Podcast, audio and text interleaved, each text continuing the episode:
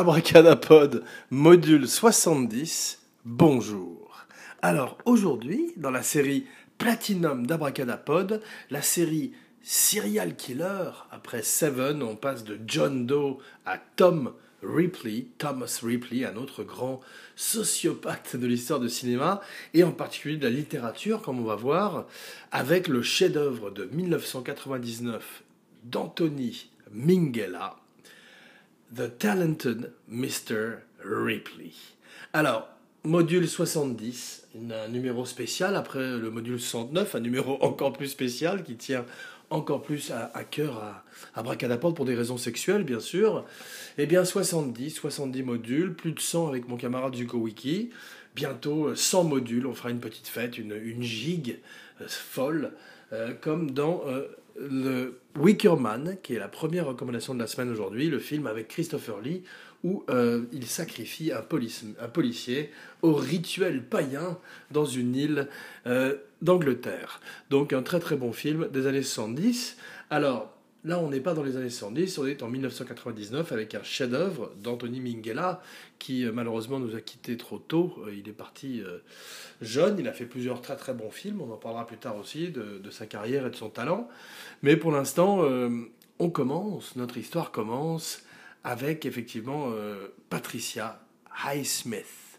Alors Patricia Highsmith, dans les années 50, euh, c'est une, grande écrivain qui euh, a déjà été adaptée euh, au cinéma par Sir Alfred Hitchcock, bien sûr, avec Strangers on a Train, l'inconnu du Nord Express, souvent imité, jamais égalé, où Farley Granger et Robert Walker échangeaient leurs crimes dans un train. De façon extrêmement perverse et très très moderne. On verrait que c'est inspiré bien sûr des, frères De toute une tradition de, de, meurtres réels dont s'inspirait Patricia Highsmith non seulement pour Stranger on the Train, mais euh, également pour les films qui viendraient par la suite et pour les aventures de Tom Ripley qui sont basés sur un meurtre de, de 1929 qui avait déjà été romancé, euh, fictionnalisé plutôt, par euh, Theodore Dreiser avec A Place in the Sun. Alors Place in the Sun, c'est également un film avec euh, Elizabeth Taylor et notre ami Montgomery Clift. Voilà, donc où un jeune homme avait une espèce d'ascension sociale à la Barry Lyndon comme ça et se retrouvait à préméditer et à finalement passé à l'acte pour le meurtre d'une jeune femme qu'il avait mis enceinte, car il tombait amoureux d'Elizabeth Taylor, qui appartenait à la haute société et auquel lui n'appartenait pas, et, à la manière de Thomas Ripley, rêvait d'appartenir. Donc c'est toujours ce thème euh, du, double également, on va voir, ce thème de, de l'outsider, de, celui qui est à l'extérieur et qui regarde comme un observateur froid, un observateur froid comme la mort, on va voir, observe ce monde auquel il rêverait euh, d'être euh, un autre que lui, et on va voir que ça va, ça, cela va avoir des conséquences tragiques. Donc, euh, au départ, une fois de plus, comme avec Colombo, on a vu que Colombo était dans la spéciale Colombo, à qui nous buvons aujourd'hui, à Peter Falk, à qui nous ne boirons jamais assez, dont nous avons vu que le personnage de Colombo avait, avait été inspiré par Porfiry Petrovitch, le policier qui poursuivait euh, Raskolnikov dans Crime et Châtiment de Fodor Dostoïevski. Donc, à la manière de euh, Colombo, cette fois-ci, c'est un criminel qui inspire le personnage de Patricia Smith, puisque le personnage de Thomas Tom Ripley est inspiré par Raskolnikov, ce jeune homme qui, une fois de plus, veut appartenir à une classe sociale qui n'est pas la sienne, et surtout euh, commettre un meurtre de sang-froid pour euh, un intérêt financier et le justifier de façon glaciale, comme si tout d'un coup il était un être nietzschéen, un être supérieur qui avait droit de vie et de mort sur des êtres dont il estimait qu'ils étaient, étaient inférieurs, comme la, logeuse de Crime et Châtiment, ou comme d'une certaine manière, on va le voir, le personnage de Dickie Greenleaf, interprété de façon solaire, magnifique par euh, Jude Law, qui revient ces jours-ci avec King Arthur, le roi Arthur, avec Charlie Hunnam de Guy Ritchie. Un film qu'Abracadapod a envie de voir, sauf si effectivement euh, ça s'avère être euh, plus une comédie qu'un film euh, de d'épée. En tous les cas, le talentueux Monsieur Ripley s'inspire donc de ces meurtres qu'on a vu également fait de façon terriblement froide et détachée, ces meurtriers qui presque font des expériences humaine au détriment de la vie euh, d'autres êtres humains, eh bien nous le voyons dans un très bon film des années 90 aussi, euh, parce qu'on va voir que 99 est une année, euh, un cru particulièrement spectaculaire pour le cinéma. Mais pour l'instant, parlons d'un autre film de serial killer qu'Abracadapod vous recommande, deuxième abraca recommandation de la semaine, ding ding. Eh bien cette fois-ci, c'est un film de Barbet Schroeder, Barbet Schroeder, un metteur en scène, un abraca metteur en scène préféré d'Abracadapod, un podcast sur la magie du cinéma, qui effectivement a fait un film qui s'appelle Murder by Numbers. Alors Murder by Numbers, c'est un film qui euh, est inégal, c'est un film qui a, qui a ses défauts, mais c'est un film qui a son charme également, en particulier pour avoir donné pour la première fois des rôles de méchants, des rôles de, psychopathes, inspirés une fois de plus, je crois, je ne sais pas si c'est les frères Loeb ou les frères Craze, mais de ces psychopathes qui veulent tout d'un coup prouver qu'ils sont supérieurs non seulement aux autorités policières, mais également à la race humaine en général en commettant un crime euh, au nom euh, d'un code complètement pervers et fou. Eh bien, c'est le cas de Ryan Gosling et Michael Pitt qui pour la première fois. Donc Michael Pitt, on a vu que par la suite, il jouerait beaucoup de personnages ambigus de Boardwalk Empire à la série Hannibal, où il fait un personnage très étrange. On reparlera d'ailleurs de Hannibal, puisqu'aujourd'hui on parle de, de serial killer, de sociopathe, de psychopathe. Euh, un sujet cher à Abracadapod. Donc, euh, effectivement, on voit que avant l'heure, il y a Dostoïevski. Dostoïevski avec le double. Alors le double, c'est euh, le fait que Ripley, à la manière du personnage de A Place in the Sun, an, American Tragedy, comme disait Dreiser, sur euh, l'arrivisme, sur l'envie euh, de réussir à tout prix, qu'on retrouve un peu dans le hip-hop également des années 90 et 2000, Get Rich or Die Trying, et tout d'un coup, The Double, c'est cette possibilité d'être cet être quasiment invisible qui peut, euh, qui peut tout d'un coup euh, pénétrer la haute société euh, new-yorkaise et partir en Italie pour rechercher un jeune milliardaire dont il devient le meilleur ami et dont il va devenir finalement le prédateur, eh bien, il, a, est également, il a ce deuxième visage de serial killer qui peut d'un moment à l'autre basculer et tuer la personne en face de lui. Donc, ça, c'est le double de Dostoevsky. C'est donc Crime et châtiment est le double, où euh, on voit que c'est un thème qui a été repris par Psychose, par même Split euh, récemment, où, il a, où McAvoy, euh, James McAvoy a 24 personnalités. Il est formidable, le film l'est moins. Euh, Shyamalan, Shyamalamalan, Shyamalamalan, Shyamalan. Donc Shyamalan est de moins en moins performant, bien qu'il revienne, il semble revenir sur le devant de la scène grâce à Split et auparavant The Visit, je crois, euh, un found footage, un film de found footage où euh, des enfants rendaient visite à leurs grands-parents avec un twist de fin, euh, car effectivement la spécialité de Shyamalan, c'était effectivement les twists finaux. Donc c'est un film, il est finaux d'ailleurs, on pourrait dire qu'il est finaux, effectivement. Donc bravo Dostoïevski, à qui Abracadapod lève son verre, puisqu'il l'inspirerait également la première adaptation de Ripley à l'écran est jusqu'à ce jour encore une des meilleures, Plein Soleil. Alors en anglais Purple Noon, une très belle traduction, euh, l'heure du déjeuner pourpre, le midi pourpre, c'est plus beau en anglais. Et effectivement, euh, Plein Soleil est un film de René Clément qui avait fait euh, Jeux interdits.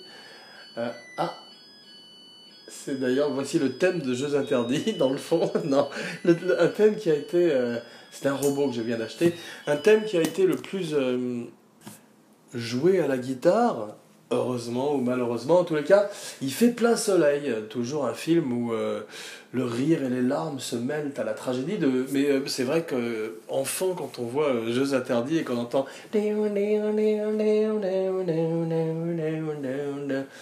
on pleure, et après, quand on entend quelqu'un jouer avec une guitare chaise devant soi, on a envie de prendre la guitare et de la briser contre un mur, à la manière de Bluto, John Belushi dans National Lampoon Animal House. Donc, euh, Gwyneth Paltrow, Tom Ripley, joué par le grand Matt Damon, Philip Seymour Hoffman, Jack Davenport, Philip Baker Hall, les plus grands acteurs de leur génération, parmi les plus grands acteurs de leur génération, jouent dans le film. Euh, ils ne sont pas encore les stars qu'ils vont devenir, mais euh, tous sont extrêmement hot à l'époque où Mingela, qui lui-même est très hot, les engage, euh, eh bien, il sort de, The English Patient, le patient anglais, avec, euh, je crois, euh, Ralph Fiennes, et avec lequel il a remporté plein d'Oscars. Donc, tous les acteurs ont envie de tourner avec lui. Lui, très intelligemment, très curieusement, a envie de faire Ripley. Alors, pourquoi il a envie de faire Ripley Parce que Minghella, il explique lui-même qu'il est un un émigré italien qui s'est euh, installé en Angleterre et que pour lui, tous les Anglais qu'il a rencontrés dans sa jeunesse étaient en quelque sorte des Dickie Greenleaf, ces personnages absolument euh, léonins, magnifiques, solaires, royaux, qui euh, tout d'un coup étaient hors d'atteinte pour lui et qui évoluaient dans des sphères différentes à la manière de Replay avec Dickie Greenleaf dans le film et dans le livre. Donc Plein Soleil, 1960. La même année que Psychose, Plein Soleil. Alors René Clément, pour la première fois, euh, fait de Delon une espèce de star internationale d'abord. Il est magnifique, il joue le rôle de. Euh, Patricia Highsmith voit le film, elle est encore en vie. Elle, euh, elle aime Delon, elle le trouve absolument magnétique comme tout le monde. mais elle trouve que la fin, qui se, doit d'être un peu plus morale, Spoiler alert, puisque le criminel, Ripley, est interpellé par la police après une erreur qu'il a commise, une, une bévue, une gaffe. eh bien, euh, contrairement au roman, ou, contrairement à la version de Mingela qui restaure la fin noire du roman, où Ripley repart dans ses propres ténèbres de son âme, de son inconscient, et euh, ne se fait pas arrêter du tout et va continuer à sévir à travers cinq livres. Car effectivement, Ripley est le cinquième euh, un des cinq livres de la série. Le premier, celui qui introduit Thomas Ripley, ce jeune homme qui euh, veut devenir Dickie Greenleaf, ce jeune homme qui n'a pas d'identité, ce, jeune homme qui est un Dexter avant l'heure et qui a lu comme Dexter un code qui ne tue pas tout le monde mais qui a des accès de colère et surtout qui pour protéger sa vie comme un survivant et effacer ses traces est prêt à effacer quiconque se trouve sur sa route. Donc euh, ce serait euh, magnifique d'avoir euh, Tom Ripley contre Colombo, contre Frank Colombo, mais malheureusement, à moins de le faire en image de synthèse ou en, ou en, dessin animé, on ne verra jamais Matt Damon face à Peter Falk. Donc, bravo à René Clément qui fait un film très moderne, encore magnifique avec Maurice René, avec euh, Marie Laforêt dans le rôle de Gwyneth Paltrow, dans, le rôle de la jeune femme dont les deux hommes sont amoureux, dont euh, tout le monde est amoureux du personnage de Dickie Greenleaf en fait. Euh, c'est pour ça que Jude est magnifiquement casté, parce qu'il a ce charme, ce charisme d'un jeune Errol Flynn rencontrant Paul Gauguin, tel qu'il est décrit dans le livre, c'est drôle parce que plus tard il jouerait euh, Errol Flynn dans The Aviator, The Aviator pour euh, Martin Scorsese, euh, un très bon film avec DiCaprio, et ce qui nous amène au casting du film. Parce que Minghella au départ, bon, n'était pas, ne connaissait pas Matt Damon, il voulait Tom Cruise d'abord, et même, je crois, Charlie Sheen. Alors Tom Cruise refuse de faire le rôle, non, Christian Bale. Tom Cruise et Christian Bale refusent. Ça aurait été curieux de voir Ripley euh, et Tom Cruise mêlés ensemble.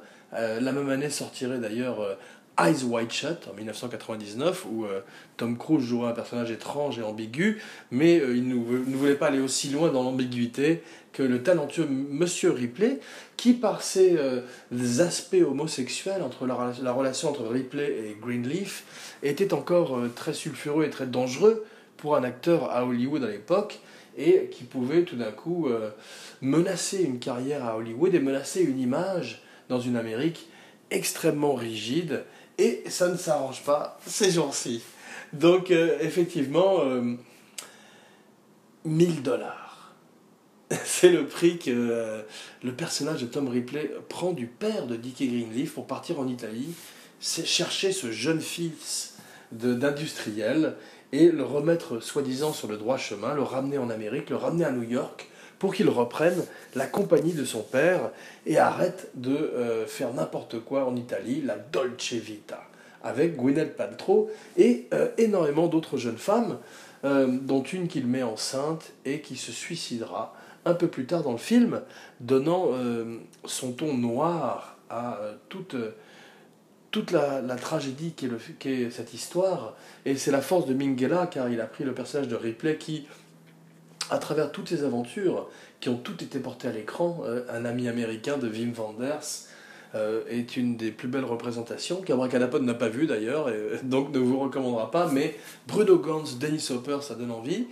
Et effectivement, on se rend compte que euh, dans la version de Minghella, Ripley est beaucoup plus sympathique euh, que, ou en tous les cas, beaucoup plus humain, et euh, on peut s'identifier beaucoup plus à lui, que soit dans la version euh, de René Clément, ou même dans le livre de Patricia Highsmith, puisque Minghella a voulu montrer un film extrêmement ambigu, où le personnage de Junlo est tout aussi crapuleux que son bourreau.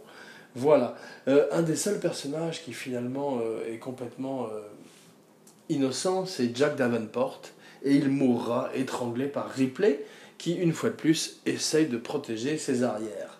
Mais c'est vrai, tous les nantis du film, tous les riches, tous les parvenus, qui effectivement ne, travaillent pas et euh, vivent cette belle vie euh, à Rome et sur, euh, et, sur la Riviera, eh bien, Gwyneth Paltrow, Jude Law sont des victimes de Ripley qui passent comme une espèce de, de tornades sourdes sur ce monde doré et en secoue sérieusement les fondations, tel un boudu sauvé des eaux, euh, des eaux euh, de l'enfer, puisqu'effectivement euh, le film est un film fleuve, mais le fleuve Styx, la rivière Styx, où nous passons de l'autre côté dans la barque de Charon.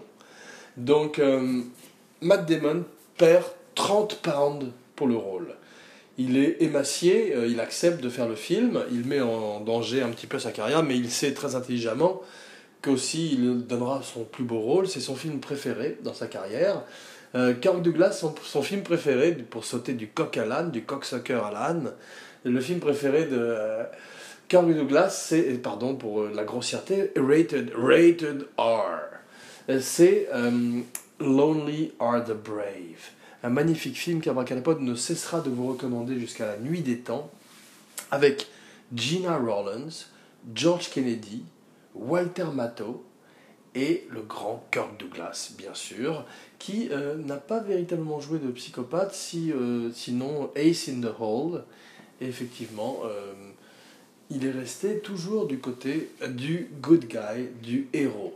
Spécial héros, bientôt sur Abracadapod, spécial super-héros, bientôt sur Abacadapod, au moment où sortent Guardian of the Galaxy Volume 2, euh, qu'il faudra probablement voir en salle pour le bébé Groot et le petit euh, Raccoon, Rocket, Rocket Raccoon, euh, mais également Alien Covenant, avec toutes sortes d'affiches magnifiques.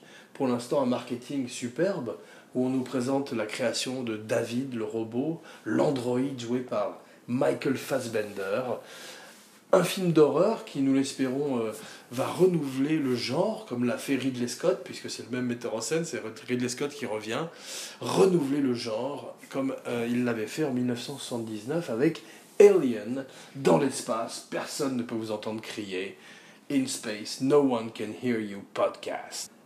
Abracadapod, un podcast sur la magie du cinéma.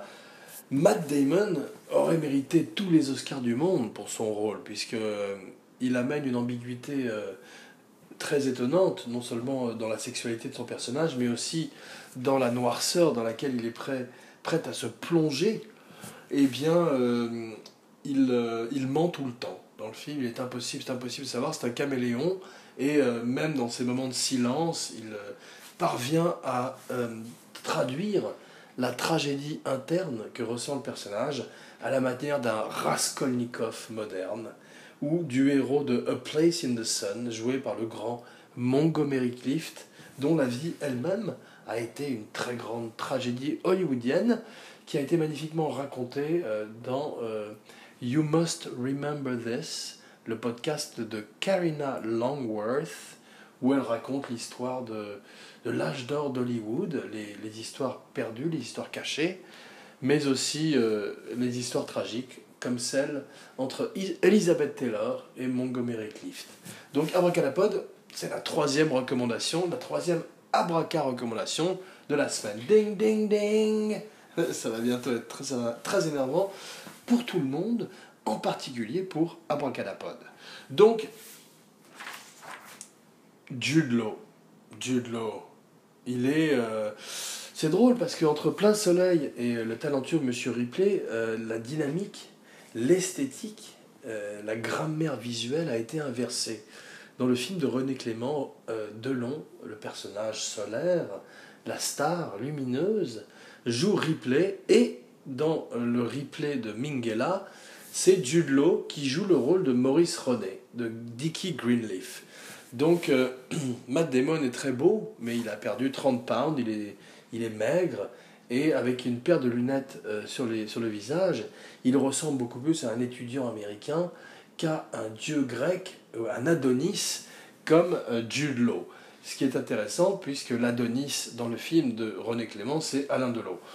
donc, cette inversion ne, nuit en rien à aucun des films et fait euh, de ces deux films deux chefs-d'œuvre de l'histoire du cinéma. Donc, un autre remake à la manière de The Thing de John Carpenter ou du Scarface de, euh, avec Paul Muni de Howard Hawks, euh, remaké magnifiquement par Brian De Palma avec le grand Al Pacino. Ouah! Say hello to my little friend! Donc, euh, grande, grande performance, encore un Oscar manqué, comme Peter Sellers dans Being There, dont voici la musique.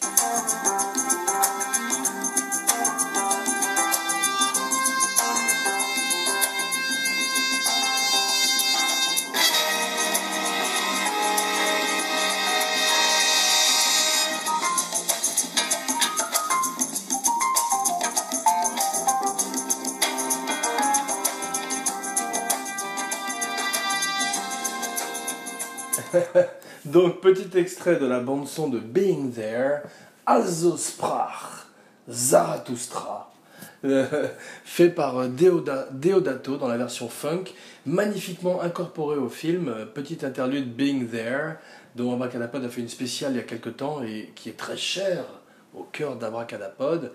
Eh bien, on voit le talent de monteur de Al à qui nous allons réserver une spéciale bientôt, qui règle la sortie euh, de Peter Sellers dans le monde sur cette chanson et le moment où il pose son pied sur le perron de la porte où il a vécu les 50 premières années de sa vie, eh bien, euh, cela synchronise avec cette montée de Also sprach Zarathustra, ainsi parlait Zarathustra, qui euh, tout d'un coup nous montre la cassure entre les deux parties du film et euh, le premier et le deuxième acte. C'est tout le talent de monteur, je dis monteur pour Al puisqu'effectivement il était avant tout euh, monteur de Norman Jewison, en particulier sur euh, Le Kid de Cincinnati et plein d'autres films, et on sent dans sa façon de filmer et de scorer ses films comme Harold et Maud, tout son, ou The Last Detail, tout son talent de metteur en scène, de monteur et de musicien et de hippie, grand hippie de l'histoire du cinéma, qui euh, a fumé énormément d'herbe à Malibu et fait euh, beaucoup de grands films.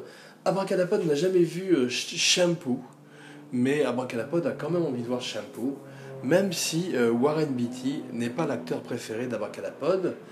Autre film de Warren Beatty dans, le genre digression cinématographique, cinéphilique, qu'Abracadapod a très envie de voir et qu'Abracadapod n'a jamais vu, McCabe and Miss Miller.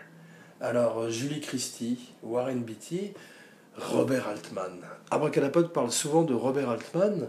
Abracadapod parle de lui à la troisième personne comme Alain Delon, plein soleil. Ce qui nous ramène à Philippe Seymour Hoffman dans The Talented Mr. Ripley.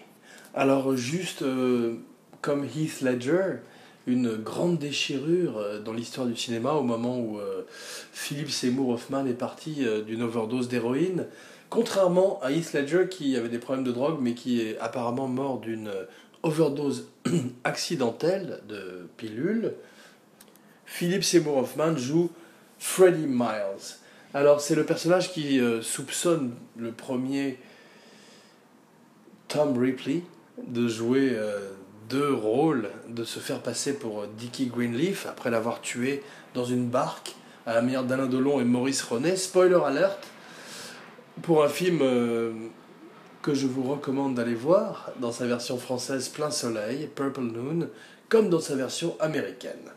Donc Philippe Seymour Hoffman, il joue également dans Red Dragon. Alors il est dans Boogie Nights, c'est la première fois qu'Abracadapod l'a vu. C'est un des films préférés d'Abracadapod. Il est magnifique dedans. Euh, il est face à Mark Wahlberg, dont il tombe amoureux. Euh, Abracadapod est tombé amoureux de Philippe Seymour Hoffman en voyant ce film. Puis, euh, toujours, de capotis à tout ce qu'il a pu faire. Il est euh, souvent ce qu'il y a de mieux dans un film. Il est même dans Along Came Polly, un film avec Ben Stiller, que Abracadapod vous recommande. Ding, ding, ding, quatrième recommandation de la semaine.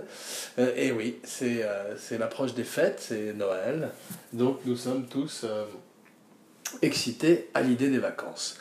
Effectivement, Philippe Seymour Hoffman, je voudrais parler un peu de lui aujourd'hui dans Red Dragon.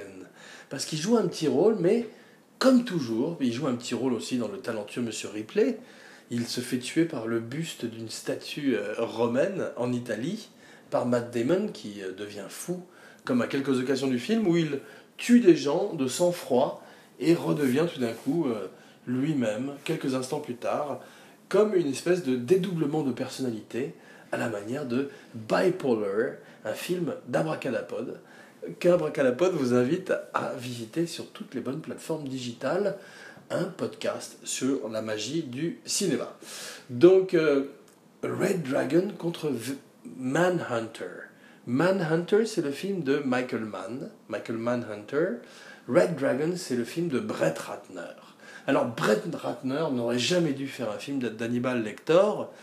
Il, euh, il, a fait Rush Hour, Rush Hour 2, Rush Hour 3. Il a fait d'étranges films comme Hercule avec The Rock, qu'Abracadapod euh, n'a pas vu, bien qu'Abracadapod aime beaucoup The Rock, Dwayne Johnson, eh bien Brett Ratner fait Red Dragon, adapte tout d'un coup Thomas Harris, l'écrivain euh, best-seller euh, du Silence des Agneaux, pour un remake du film de Michael Mann qui s'appelait Manhunter, où William Peterson affrontait Brian Cox dans la première incarnation cinématographique de Hannibal Lecter.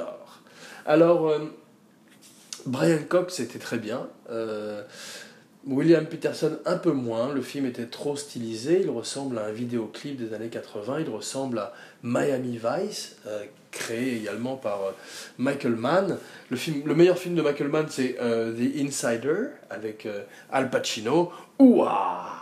Contrairement à Heat, et avec une grande performance de Russell Crowe, qui est devenu très gros, Russell Gros, c'est la première fois qu'il a, qu'il a pris du poids pour un rôle, et depuis, il n'a jamais pu véritablement le perdre, on ne peut pas l'en blâmer, et on lui lève notre verre aujourd'hui à Russell Crowe. Ce qui nous ramène à Red Dragon contre Manhunter. Alors, deux, versions du même livre, deux versions euh, qui ont 15 euh, ans d'intervalle. Certaines euh, font les choses mieux que d'autres, d'autres sont mieux faites dans l'autre film. Détaillons un petit peu les deux films, si vous le voulez bien. Bear with me. Restez avec Abracadapod, qui espère qu'après 70 épisodes, vous reviendrez bientôt au 71e. Donc, euh, Red Dragon, le meilleur, c'est Philip Seymour Hoffman. Euh, un très très bon lecteur qui est aussi bon que Brian Cox, mais c'est Anthony Hopkins qui a fait le rôle sien, qui, qui est lecteur pour l'éternité. Brian Cox a été le premier, un petit peu à la manière de d'un George Lazenby plus talentueux. Il aura fait le rôle une fois simplement. Et il l'aura fait très très bien, avec un matériel moins intéressant que celui de Anthony Hopkins, puisque l'écrivain du Silence des Agneaux, comme euh, Jonathan Demi, ont compris l'importance de Lector dans l'univers du film. Et euh, quand ils ont fait le Silence des Agneaux, ils ont euh, fait un succès contrairement à Man Manhunter qui a été un bid. Alors Red Dragon est entre les deux, ni un succès ni un bid, mais c'est un film qui a des très bonnes choses. Philip Seymour Hoffman qui fait un photographe torturé par euh, Ralph Fiennes qui joue Francis Dollarhide. Alors Francis Dollarhide, il est mieux dans la version de Manhunter, joué par Tom Noonan, un acteur magnifique euh, qu'on retrouve aussi dans les films de Kaufman et euh, qui euh, incarne un Francis Dollarhide infiniment plus terrifiant que celui, joué à contre-emploi par Ralph Fiennes, qui euh, a fait beaucoup de méchants formidables comme Amon Goeth dans Schindler's List, mais qui est tout d'un coup un petit peu miscasté dans le rôle d'un culturiste géant qui terrorise une pauvre femme aveugle. Donc bravo Ralph Fiennes. Et bravo Jude qui, curieusement, la même année ou deux ans plus tôt, dans un très bon film qui est la cinquième recommandation d'Abracadapod aujourd'hui, ding ding ding ding ding, Gataka, euh, jouait un personnage qui euh, était euh, tout d'un coup un anti, dont un autre personnage s'approprierait l'identité. Cette fois-ci, Ethan Hawke prenait l'ADN de Jude Law pour tout d'un coup entrer dans euh, l'élite génétique de Gattaca. Très très bon film. Euh, la même année, 1999, sortait Fight Club, Le Sixième Sens, le premier film de M. Night Shyamalan, en tous les cas euh, le premier qu'Abracadapod a vu, le meilleur film de M. Night Shyamalan. D'autres films de M. Night Shyamalan étaient meilleurs, euh, quelques extraits intéressants dans Signs, euh, quelques extraits intéressants dans Incassable, qui malheureusement est euh, finalement quand même un mauvais film. Spoiler alert, Split est une suite, de, est une sequel de Unbreakable, donc avec Bruce Willis qui apparaît 20 secondes à la fin, très vieux, très fatigué et qui est prêt à tout. Donc American Beauty, Matrix, The Mummy, Toy Story 2, The Insider, euh, Being John Malkovich et surtout Galaxy Quest, un très bon film qu'Abracadapod vous recommande aujourd'hui, avec Tim Allen et le grand Alan Rickman, dans une parodie de Star Trek et dans un film qui rappelle un petit peu les sept mercenaires, mais en comique dans l'espace. Donc, euh, Audition, la même année, euh, Audition, un film d'horreur japonais, euh, qui fait très peur. Donc si vous êtes prêt euh, à un film qui fout véritablement les chocottes, allez-y de plein pied. Rome, l'Italie, est magnifique. Bravo John Seal, le chef opérateur qui rend hommage à Fellini, rend hommage à la Dolce Vita, rend hommage à cette joie de vivre et baigne le film d'une lumière dorée qui fait de ce chef-d'œuvre une espèce de film Hitchcockien, de néo-Hitchcockien, à la manière de Basic Instinct, comme Paul Verhoeven qui poussait la sexualité et la perversité d'Hitchcock un cran qui allait sur 11 au lieu d'aller sur 10, eh bien Minghella va sur 11 également et euh, montre l'homosexualité que René Clément n'avait pas pu montrer à l'époque avec Plein Soleil, qui était suggéré, qui était un implied avec euh, Delon et euh, Maurice René eh bien, euh, c'est euh, carrément euh, beaucoup plus montré dans le film de Minghella.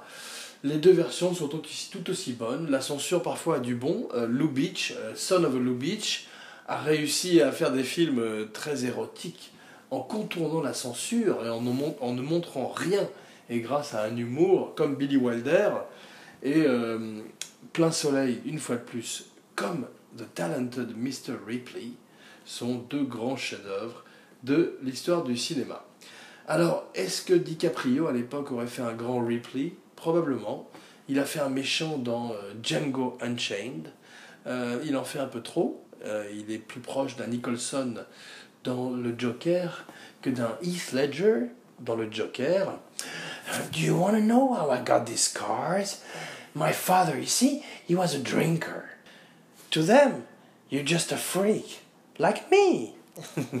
Donc, euh, Heath Ledger, un documentaire ces jours-ci qui s'appelle I Am Heath Ledger, sort sur euh, euh, Netflix, Hulu, Amazon, comme Abracadapod, comme Bipolar, un autre film d'Abracadapod sur un double, sur un dédoublement de personnalité, où Andrew J. West joue un homme qui, à travers un traitement pour soigner sa bipolarité, découvre euh, un double maléfique, charismatique, qui va changer sa vie à tout jamais, à la manière de Mr. Hyde, Henry Jekyll and Edward Hyde.